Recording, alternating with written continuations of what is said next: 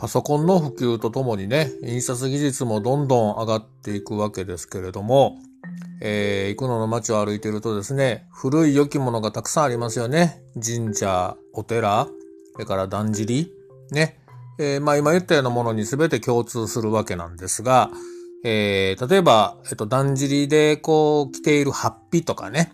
えっと、各だんじりごとにね、それぞれ決まった、えっと、デザインのハッピがあって、えー、統一感を持って皆さんそれ着てらっしゃるわけですけど、そのハッピーだとか、例えば神社にある上りとか、ね、そういったものはこう、なかなかこう、機械でね、大量生産で作るっていうわけにもいかないわけですよね。やっぱりその手作りの手で書き、手で染めるっていう昔ながらの技法で作るっていうことが大切になるんですが、それをしっかり守られている会社さんが行くのにあります。宮本線香さんというね、会社さんでございます。いわゆる、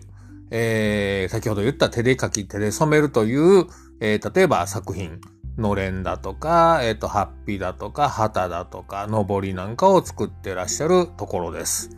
有名なところで言うとね、大阪名物、食い倒れ太郎の着ているハッピーは、ここの、えー、宮本線香さんね、作られたものですし、例えば、近畿大学の応援団の旗とか言って聞いたらね、皆さんイメージできませんか？とてつもなくでかい、あの、近畿大学って書かれてるね。まあその旗も実はこちらで作られているということで、その手で書くことによってのその味わいをしっかり守られて、それをね、価値とされて、えっ、ー、と、ご商売をされているというところです。ですから、手で字を書くんで、どんな字でもね、書けるんだそうですよ。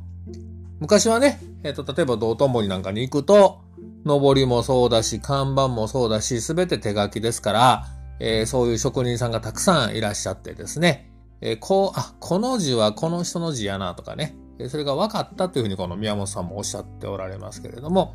えー、そうやって、えー、修行を積まれて、どんな字でも書くことができる、えー、その技術を持ってらっしゃる。それを、えっ、と、ちゃんと染め上げてですね、えっ、と、水で、えー、海苔をして水でね、洗って乾かしてっていう、一個一個すべて手作業でやってらっしゃるのが、えー、こちらの会社です。その技術がね、え今もこうやって残っていて、また、えそれがちゃんと引き継がれていくっていうのもね、素晴らしいことですね。うどんとか寿司なんていう言葉ね。やっぱ手書きでないと味ないですよね。いいですよね。まあ、ね、しっかりこういう技術が守られていくことを願っています。宮本千光さんご紹介しました。ではまた街でお会いしましょう。